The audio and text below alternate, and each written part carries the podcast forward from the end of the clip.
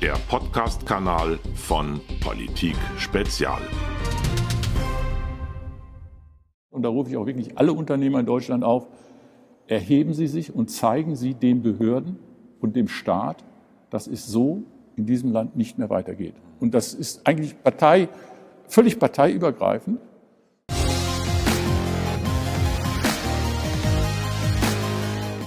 Herzlich willkommen, meine Damen und Herren. Ich begrüße Sie zu dem zweiten ausführlichen Gespräch mit dem pfälzischen Unternehmer, Chemiker und Verfahrenstechniker Dr. Wolfgang Kochanek. Ich freue mich, dass Sie sich heute noch mal die Zeit für uns nehmen. Danke. Gerne. Gerne.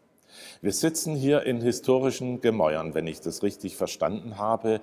Eine große Halle, die mal in der mal Stärke für die Papierproduktion angerührt worden war. 1691 von Hugenotten gegründet. Wir haben hinter uns noch historisches Gemäuer, 300 Jahre lang in Familienbesitz. Am Ende plötzlich unter dem Schirm von der Höchst AG. Das wäre allein mal ein spannendes Kapitel, wie sowas geht. Ja. Und hier bauen Sie jetzt den ersten Teil des äh, Innovationszentrums, das Sie vorhaben. Ich glaube, ein Drittel von der Gesamtfläche. Der Kameramann macht nachher mal einen Schwenk. Wollen Sie uns kurz erzählen, was hier jetzt stattfindet? Ja, also wir haben hier insgesamt 28.000 Quadratmeter Nutzfläche, die verschiedenen neuen Anwendungen zugeführt wird. Ähm, wir sind jetzt gerade in der Halle des Start-up-Zentrums. Da kommt jetzt nächste Woche die Innendesignerin und fängt an, das auszubauen. Jetzt ist erstmal soweit mit Fußbodenheizung, Wärmepumpenanlage und so weiter alles fertig gemacht worden. Hier, das ist der erste Teil, das sind rund 800 Quadratmeter von zweieinhalbtausend Quadratmetern, die wir gerade ausbauen, wo wir Start-ups aus dem Bereich Virtual Reality, ähm, sowohl Sound als auch Video, als auch Produktion, 3D-Druck und ähnliche Dinge, das ist auch etwas, was ich in einer anderen Firma mache, ähm, realisieren wollen. Wir wollen hier so ein kleines Cluster bilden zum Thema Virtual Reality. Um, wie gesagt, das ist die erste 800 Quadratmeter Teilabschnitt von zweieinhalbtausend Quadratmetern. Und dann wollen wir später auch in den anderen Hallen Produktion umsetzen. Wir werden uns auch an diesen Unternehmen, sofern das gewünscht ist, auch äh, beteiligen, um die zu pushen. Denn so ein Start-up, das weiß ich aus meiner eigenen Zeit, als ich mal vor vielen Jahrzehnten angefangen habe, äh, Dinge zu machen, ist nicht ganz so einfach, gerade in Deutschland. Und. Wir sind ja ein regulierungsfreudiges Land, wenn ich das mal neutral ausdrücken darf. Wie viele schlaflose Nächte stecken denn in diesen 800 oder 8000 waren es Quadratmeter? 28.000. 28. Aber nur die erste Phase. In, in, der ersten Phase, ja. Das sind, ja, wir haben fünf Bauanträge laufen parallel zu verschiedenen Themen hier. Ein sehr zähes Thema. Und man muss schon sehr bestimmt auftreten, um überhaupt noch etwas zu bewegen. Aber dann, wenn die Politik merkt, dass es einem ernst ist und dass man kurz davor steht zu gehen, auch mit diesen letzten Investitionen, die wir tun, dann findet man doch irgendwann doch noch einen Kompromiss. Äh, das hatten wir letzte Woche gerade in einer sehr harten Auseinandersetzung, äh, wo ich dann gesagt habe, dann lassen wir das eben. Das war im Rathaus, lokal? Das war im Rathaus, ja. Und äh, ja, ich bin dann einfach gegangen. Mein Architekt hat das dann finalisiert, das Gespräch. Die warteten, dass ich wieder zurückkomme, aber ich bin nicht zurückgekommen. Ich habe gesagt, also wenn das jetzt nicht geklärt wird, ist hier Schluss. Aber nun ist das ein ganz prägendes, am Ortseingang liegendes Ensemble, Industrieareal hier. Gut, ich wäre sehr weit gegangen, aber es hat zum Schluss dann doch irgendwo noch hinter den Kulissen einen Kompromiss gegeben. Und ja, es wird wohl laufen. Aber mit den Industrieaktivitäten sind wir ja schon weg, also mit den harten Industrieaktivitäten. Äh, wem Sie schon mal begegnet sind, zum Beispiel bei uns im YouTube-Kanal oder bei Odyssey oder Telegram, der weiß, dass Sie auch politisch engagiert sind. Sie planen für den 28. Mai eine große Veranstaltung im Format des, äh, dessen, was wir 1832 am Hambacher Schloss gesehen haben. Also damals haben die Menschen für ein vereintes Deutschland gekämpft, für demokratische Rechte und so weiter. Das wollen sie nochmal auflegen. Und dabei wird Ihnen einiges in den äh, Weg geworfen, sage ich mal mit meinen Worten. Sie hatten da einen Antrag gestellt zu Beginn des Jahres. Der ist dann abgelehnt worden. Sie wollen das trotzdem machen. Wie, wie geht das im Augenblick weiter? Was ist der aktuelle Stand? Jein, da muss man juristisch sehr, sehr vorsichtig sein, dass einem keine Versammlungsleiterfunktion unterlegt wird. Also nochmal Klartext. Ich plane gar nichts, denn das, was ich geplant hat, wurde mir von der Stadt der Demokratie, sprich Neustadt an der Weinstraße, untersagt. Das Fest zum Hambacher Schloss, so wie 1832, 30.000 Leute damals. Im Wesentlichen waren es ja damals Unternehmer, Das waren Winzer, das waren freie Journalisten, das waren Zeitungsinhaber, äh, die damals dort aufgetreten sind und gesagt haben, so geht es in diesem Land nicht weiter. Ich fand dieses Format sehr, sehr zutreffend für die heutige Zeit. Auch heute geht es nicht mehr so weiter mit diesem Land. Und kam eine Untersagungsverfügung der Stadt Neustadt, äh, die uns irgendwo ins Industriegebiet weit ab von Neustadt bringen wollten. Und äh, wir durften da auch außerhalb dieses Parkplatzes keine Reden halten. Und das fand ich schon sehr schikanös, vor allen Dingen unter dem Aspekt Stadt der Demokratie, also völlig inadäquat. Ja, und dann fängt Vattern an nachzudenken, wenn man ihn reizt. Ja. Sie hatten, glaube ich, sogar eine zeitlich kontingentierte Vorgabe für die Rede, die Sie da. Ja, es war alles, es war, es war alles äh, ziemlich absurd. Gut, ich habe dann mit meinen Anwälten, ich habe dann sofort ein ganzes Team von Anwälten eingespannt. Und äh, dann haben wir mal nachgedacht, was man nun aus dieser Situation macht. Und ich habe als Jugendlicher Judo gemacht und viel Schach gespielt. Und da gibt es ja Mechanismen, muss die die Wut des Gegners nutzen, wobei ich die Stadt jetzt nicht als Gegner verstehe, aber muss die Wut des anderen nutzen und deren Dynamik in eigene Konzepte umsetzen. Das haben wir gemacht. Äh, wir werden also nicht juristisch gegen diese Untersagungsverfügung vorgehen, sondern die Stadt hat ja ein eigenes Demokratiefest dagegen gesetzt. Ich habe das in meiner Rede in Landau auch ein bisschen im Detail ausgearbeitet. Na gut, und die Stadt hat zur regen Teilnahme aufgerufen, insbesondere die Unternehmer und deren Freunde, Lieferanten, Kunden und Unterstützer. Ja. Und damit brauche ich gar nicht selber zu einer Veranstaltung aufrufen, mache ich auch nicht.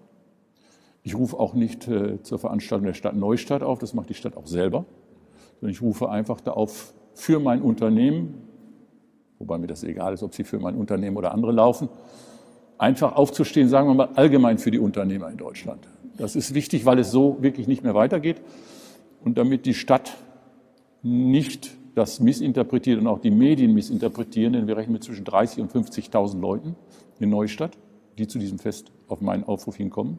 Im Wesentlichen alles Unternehmer, Unternehmer, Selbstständige, Ärzte, Winzer, alle die Leute, die von dieser Verwaltungsdiktatur wirklich an ihrem Nerv getroffen werden. Wir fordern die auf, alle in Weiß zu kommen. Wollte ich gerade sagen, die geben sich da zu erkennen. Ja. Die geben sich zu erkennen, das ist durch eine durch ein ausführliches Rechtsgutachten geklärt. Also das Bundesverwaltungsgericht hat 1900, das Bundesverfassungsgericht hat 1984 final entschieden, dass die Teilnahme an einer Versammlung oder Veranstaltung grundsätzlich durch Artikel 8 gedeckt ist, sofern man nicht versucht, diese Veranstaltung zu stören, was wir auch nicht machen. Wir laufen da einfach friedlich weiß mit.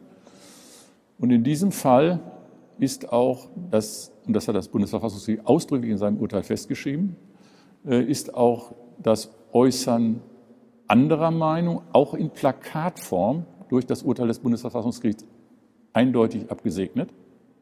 Wir werden dort absolut friedlich hochmarschieren, aber in einer schieren Anzahl von 30.000, wenn das so kommt. Und da rufe ich auch wirklich alle Unternehmer in Deutschland auf, erheben Sie sich und zeigen Sie den Behörden und dem Staat, dass es so in diesem Land nicht mehr weitergeht. Und das ist eigentlich Partei, völlig parteiübergreifend. Und es ist auch unternehmensübergreifend. Also wenn Sie mit Ärzten reden, die auch weit über die Hälfte ihrer Zeit nur noch mit Papierkram verbringen. Ja, das geht einfach nicht mehr so weiter. Die Leute gehen. Hm, die werden erstickt. Andere Firmen gehen ja auch. Ne? Ja. Sie haben einen Preis ausgelobt für Unternehmer, die sich demokratisch betätigen. Wollen Sie dazu was sagen? Ich hatte einen Preis ausgelobt, äh, oder ich lobe den auch weiterhin aus, den ich auf meine ursprünglich angemeldete Veranstaltung äh, überreichen wollte. Und zwar an das ist der Preis der Unternehmer und Selbstständigen, also die das so ähnlich sehen wie ich. Ähm, ein mit 10.000 Euro dotierter Preis. Für die, diejenigen oder die Organisationen, die sich, und das ist mir ganz besonders wichtig, unter Inkaufnahme von persönlichen Nachteilen gewagt haben, einfach zu sagen, so nicht, die für Freiheit und Versammlungsfreiheit, für Redefreiheit aufgestanden sind und zwar bewusst unter Inkaufnahme von persönlichen Nachteilen. Und die gibt es nicht zu wenig. Die gibt es. Es gibt sehr, sehr viel. Ich habe eine ungeheure, äh, einen ungeheuren Zuspruch gekriegt. Ich habe auch Spendenangebote von Unternehmern bekommen, auch für die nächsten Jahre für die Preise. Also dieser Preis ist auf die nächsten zehn Jahre gesichert. Und ich gehe davon aus, äh, dass er auch danach vergeben wird. Mhm. Ich habe mich oder auch der Kameramann und ich, wir haben uns auf der Fahrt hierher zu Ihnen unterhalten. Was treibt eigentlich einen Unternehmer an, trotz all der Hürden, die ihm im Weg stehen und auch dorthin gestellt werden, weiterzumachen? Warum machen Sie das? Sie könnten doch auch einfach aufhören. Ich könnte mich auch auf die Segelyacht zurückziehen und sagen, das war's. Aber das ist es nicht. Wir müssen sehen, dass wir dieses Land wieder in eine Spur bringen, dass es existenzfähig ist. Sie haben mir kurz vorhin äh, beim Weg vom Parkplatz hier hoch erzählt, dass Sie auch einen Zuspruch von einem anderen Unternehmer gekriegt haben, der auch ganz knallhart gesagt hat, ein großes Unternehmen, wir gehen einfach. Wir machen hier nur noch so ein paar Alibi-Investitionen und der Rest geht, äh, ich glaube, das war in Bulgarien, wo Sie sagten, ne? Das ist eine Investition in Bulgarien und das Unternehmen ist ein wichtiger äh, Lieferant oder Zulieferer in der, in der Lieferkette für die deutsche Automobilindustrie, auch ausländische Unternehmen. Ja. Und die kommen natürlich nicht wieder zurück. Wer einmal in Bulgarien ist, muss man ganz klar sagen. Und das dort, äh, auch da ist natürlich vieles nicht so einfach, aber wer das da gestemmt kriegt und ein Mittelständler kriegt sowas gestemmt. Ich war selber auch schon in Bulgarien mit Investitionen oder auf der Investitionssuche. Das kriegt man gestemmt. Die Leute sind sehr fleißig, also natürlich nicht alle, aber viele sind sehr fleißig und begreifen das als ihre Chance. Ist das der Grund oder einer der Gründe, warum der Mittelstand zermürbt wird, weil die so renitent sein können wie Sie oder wie der, den wir gerade erwähnt haben, ist ein Manager? Ja, äh, die, gut, die, sind, die Verwaltung ist natürlich in einer, einer Situation, die müssen keinen keine Diskussion mit uns einsteigen. Die können einfach sagen, okay, macht, was ihr wollt. Aber mittlerweile hat die Verwaltung und auch der Staat begriffen, dass ihre Gehälter nicht auf den Bäumen wachsen, sondern irgendwo erwirtschaftet werden müssen. Man kann sie natürlich drucken, dann inflationiert sich alles, dann kostet zum Schluss der Apfel eben 50 Euro und das Beamtengehalt steigt eben nicht in dem Maße. Und das beobachte ich in den Diskussionen der letzten Wochen eigentlich sehr intensiv, dass die Politik kapiert hat, vor allen Dingen auch die Verwaltung, mhm wenn der letzte Unternehmer geht und das Licht ausmacht, dann ist auch Schluss mit ja. lustig bei den Beamten. Mhm. Aber weit verbreitet ist das noch nicht. Das kommt. Es kommt, es kommt. Es kommt jetzt sehr, sehr massiv, weil es auch nicht nur von mir artikuliert wird, sondern andere sagen auch, ihr müsst mal darüber nachdenken, wer euch letztendlich die Wertschöpfung bringt, sodass ihr für euer Geld überhaupt etwas kaufen könnt. Dafür braucht man aber Weitsicht. Das ist nicht die Stärke der Politik. Die Politik fährt auf Sicht. Ähm, ich finde es überhaupt spannend, was jetzt gerade in Berlin passiert. Politiker, von denen man bis vor kurzem noch gedacht hat, naja, die sind nicht in der Lage, ähm, eins und eins zusammenzuzählen, die fahren alles vom Baum, die, die, die, die kapieren auf einmal, was auf sie zurollt und, und steuern 180 Grad um. Anton Hofreiter zum Beispiel, ja, den konnte man bis vor kurzem nicht ernst nehmen. Auf einmal merkt man, der Mann, also dass er nicht dumm ist, das ist klar, aber man hat ihn halt nicht ernst genommen. Aber auf einmal fängt dieser Mann an, umzudenken und zu verstehen, dass die Dinge nicht von alleine laufen, dass man dafür was tun muss. In welchem Punkt sehen Sie das so? Er hat zum Beispiel, da kann man jetzt zu stehen, wie man will, er hat aber einfach mal festgestellt, und das hätte er sich vor zehn Jahren ja, wenn man ihm das gesagt hätte, hätte er gesagt, ihr spinnt, dass er sich für die Verlängerung der Kohlelaufzeit, der Kraftwerke, äh, Laufzeiten der Kraftwerke einsetzt. Ja, das ist jetzt nur ein, ein ganz kleines Beispiel, aber die Politik fängt an zu verstehen, dass Bullabü nicht funktioniert, sondern dass es Strukturen braucht, damit dieses Land weitermachen kann. Erstaunlich, dass Sie es so deutlich sagen, weil es noch nicht so deutlich erkennbar, aber an sich müsste es schon länger passieren, weil der Druck einfach so groß geworden ist. Ja, der Druck wird jetzt sichtbar. Äh, als ich im Januar meine Rede gehalten habe zum Thema Inflation äh, und der Niedergang der Demokratie und der Freiheit, unter dem wirtschaftlichen Druck, der jetzt kommt. Da waren wir bei Inflationsraten von drei Prozent. Letzte, die jetzt heute veröffentlicht waren, 7,1, sind jetzt drei Monate hin. Und wenn jetzt die Erzeugerpreise, auch was ich damals auch schon im Januar sagte, jetzt durchschlagen, plus 30 Prozent, war die letzte EU, Zahl, ja, ja. Ja, dann kommt das blitzschnell bei den Verbrauchern an. Im Mai, da braucht man kein Prophet zu sein, dann werden wir bei 8 liegen und dann geht es gerade mal stark so weiter. Die Inflation ist, glaube ich, ein schönes Beispiel, um auch zu zeigen, welche Prioritäten, falschen Prioritäten die Regierung bei uns hat. Die Inflation wird gar nicht so richtig thematisiert eigentlich. Wenn die Zahlen kommen, die neuesten, wie jetzt für den, den letzten Monat, 7,4 Prozent waren es, glaube ich, dann ist es natürlich ein Schlagzeilenthema. Aber welche äh, Aspekte, welche Folgen, welche Konsequenzen das hat, da liest man in den Zeitungen dann zum Beispiel nur, ja, die reale Kaufkraft sinkt, die Ersparnisse werden angenagt und so weiter. Aber welche furchtbaren politischen Konsequenzen das haben kann, das wird nicht thematisiert. Wachsende soziale Spannungen in der Gesellschaft, Zerstörung des Mittelstandes. Ja. Ich meine, was soll die Politik auch machen? Soll sie vor dem Bürger hintreten und sagen, wir haben dieses Land in die Scheiße gefahren? Oder was sollen sie sagen? Ja? Das werden sie nicht tun. Deswegen gehen sie ja in Richtung Zwangswirtschaft, um da irgendwie wieder rauszukommen. Ja, also ich sehe, das zeigt auch das Beispiel dieses großen Unternehmens, was jetzt nach Bulgarien geht. Ich sehe, dass wir an einem Punkt angekommen sind, wo es fast gar kein Zurück mehr geht. Weil diese Leute kommen nicht wieder. Die kriegen ihre Strukturen, wie auch selbst in der Ukraine. Leoni unter Beschuss. Leoni ist dieser Kabelbaumhersteller, ja mit 7000 Leuten in der Ukraine. Der Mittelstand ist stark. Der Mittelstand hat Kraft, Dinge auch unter widrigen Umständen wieder ins Laufen zu bringen. Leoni produziert wieder in der Ukraine. Um, das heißt, da ist ein ungeheures Managementpotenzial, da ist ein ungeheures Potenzial auf der Arbeiterseite. Ja, warum sollen die bitte wieder in die Pfalz oder sonst wohin zurückgehen, um sich hier das Geschwätz der Verwaltungsbeamten anzuhören oder was? Die kommen nicht wieder. Was bedeutet das für uns auf Dauer Verarmung? Auf Dauer bedeutet das für uns Verarmung und diese wertschöpfenden Arbeitsplätze werden ersetzt durch, ich habe es neulich auf meiner Rede gesagt, Bullshit-Arbeitsplätze. Ja? Gender Studies äh, und so weiter, dieses ganze unproduktive Zeug, das aber aus den wertschöpfenden Maßnahmen irgendwo bezahlt werden muss. Ich meine, selbst so eine Professorin für Gender Studies, die verbraucht Benzin, die verbraucht ein Auto, die braucht Kleidung, die braucht Nahrung, die braucht Wohnung. Das sind alles wertverzehrende Dinge, denen sie aber nichts Wertschöpfendes dagegen setzt. Das heißt, diese Person zieht das Land runter. Und davon haben wir mittlerweile, ich meine, ein Land verträgt natürlich jede Menge, aber eben nur bis zu einem bestimmten Punkt. Und mittlerweile sind wir eine Staatsquote von 52 Prozent, eine steigende Tendenz angekommen. Das hat noch nie funktioniert. Ja. Vielleicht sollten wir noch mal zum Abschluss zurückkommen auf das, womit wir begonnen haben: Innovation. Das braucht eine starke und große Volkswirtschaft natürlich. Aber wir haben nicht das Klima dafür. Wir haben nicht das Klima dafür. Wir haben, wir haben die Leute dafür noch. Also ich war jetzt vorgestern, da gibt es hier so ein Innovatorentreffen, das organisiert jedes Mal einer, sind 15, 20 Leute.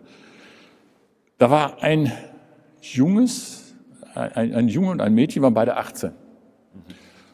Und die wurden da vorgestellt, Preisträger Jugendforscht oder so ähnlich. Also hier gibt es so eine Jugendforschgruppe, die von einem sehr engagierten, vom Serge sehr engagiert nach vorne getrieben wird. Das ist eines der wenigen Vorzeigeprojekte, was überhaupt noch läuft in dieser Stadt. Dort haben diese beiden ihr Projekt vorgestellt. Die haben eine App entwickelt, die fotografiert Weinblätter und sagt über eine künstliche Intelligenz, was muss der Weinbauer jetzt machen, muss er das jetzt düngen oder mehr Wasser oder was ist mit dieser Pflanze los? Was muss er da jetzt dringend machen? Und zwar nicht nach dem Motto, viel hilft viel, weil das ist nur diese eine Pflanze und die drei daneben. Der muss ja nicht den ganzen Acker mit irgendwas vollsprühen. Also Punkt genau. Punkt genau. Und das haben die mit 18 gemacht. Also das ist, habe ich gedacht, there's still some hope. Ja, das gibt wirklich noch.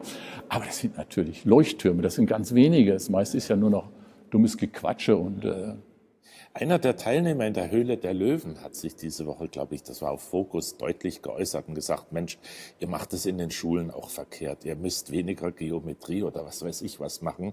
Also Dinge, die man nicht unbedingt später im Leben braucht und auch an der Uni nachholen kann, wenn man sich spezialisiert, sondern mehr Startups, mehr Unternehmertum, mehr, mehr Bereitschaft zur, zur Wagnis zugunsten der Gesellschaft. Sehen Sie das auch so? Ja, das ist halt der zweite Aspekt. Sie, wenn Sie die Jugendlichen motivieren wollen, also in diesem, diesem Innovationsclub, dann wurde da diskutiert, wie geht's weiter. Und äh, dort waren auch noch andere Unternehmer, auch mit Geld. Und das Geld ist ja gar nicht das Thema, dass diese Leute auch Geld kriegen. Bloß das kann man auftreiben, wenn die Das Idee kann man auftreiben, ist. wenn die Idee gut ist. Also wenn einer zu mir kommt und sagt, ich habe die und die Idee, dann kann ich mir schon vorstellen, dass man das dann auch irgendwie durchfinanziert. Aber was sagt man diesen Jugendlichen, wie es dann weitergeht? Ja, äh, Dort war jemand, der hatte ein Konzept vorgestellt, also das wurden immer so Ideen vorgestellt, zum CO2-Capturing. Äh, das war jetzt nicht so sehr Hightech, würde ich sagen, aber es war auch sein Ansatz, etwas beitragen zu wollen. Äh, ich habe ihm dann auch gesagt in, in der Nachdiskussion, bis du den ersten LKW irgendwo vor einem Industriegelände vorfahren lässt, ja, da bist du so alt, wie ich jetzt bin. Das ist zu spät. Das wird nichts werden. Die Genehmigung, das ist dann BIMSCH, Bundesemissionsschutzgesetz muss das durchlaufen. Da hat jeder Hinz und Kunst dann irgendwelche Einspruchsrechte. Das zieht sich Jahre, wenn nicht Jahrzehnte hin, bis du da deine Fabrik aufsetzt. Hm? Und das ist natürlich schlimm, dass die Dinge, die ein gewisses wirtschaftliches Volumen erreichen können, dass die tot sind. Ich meine, so eine App kann man natürlich vermarkten. Das ist ganz genial, was die, was die beiden da gemacht haben.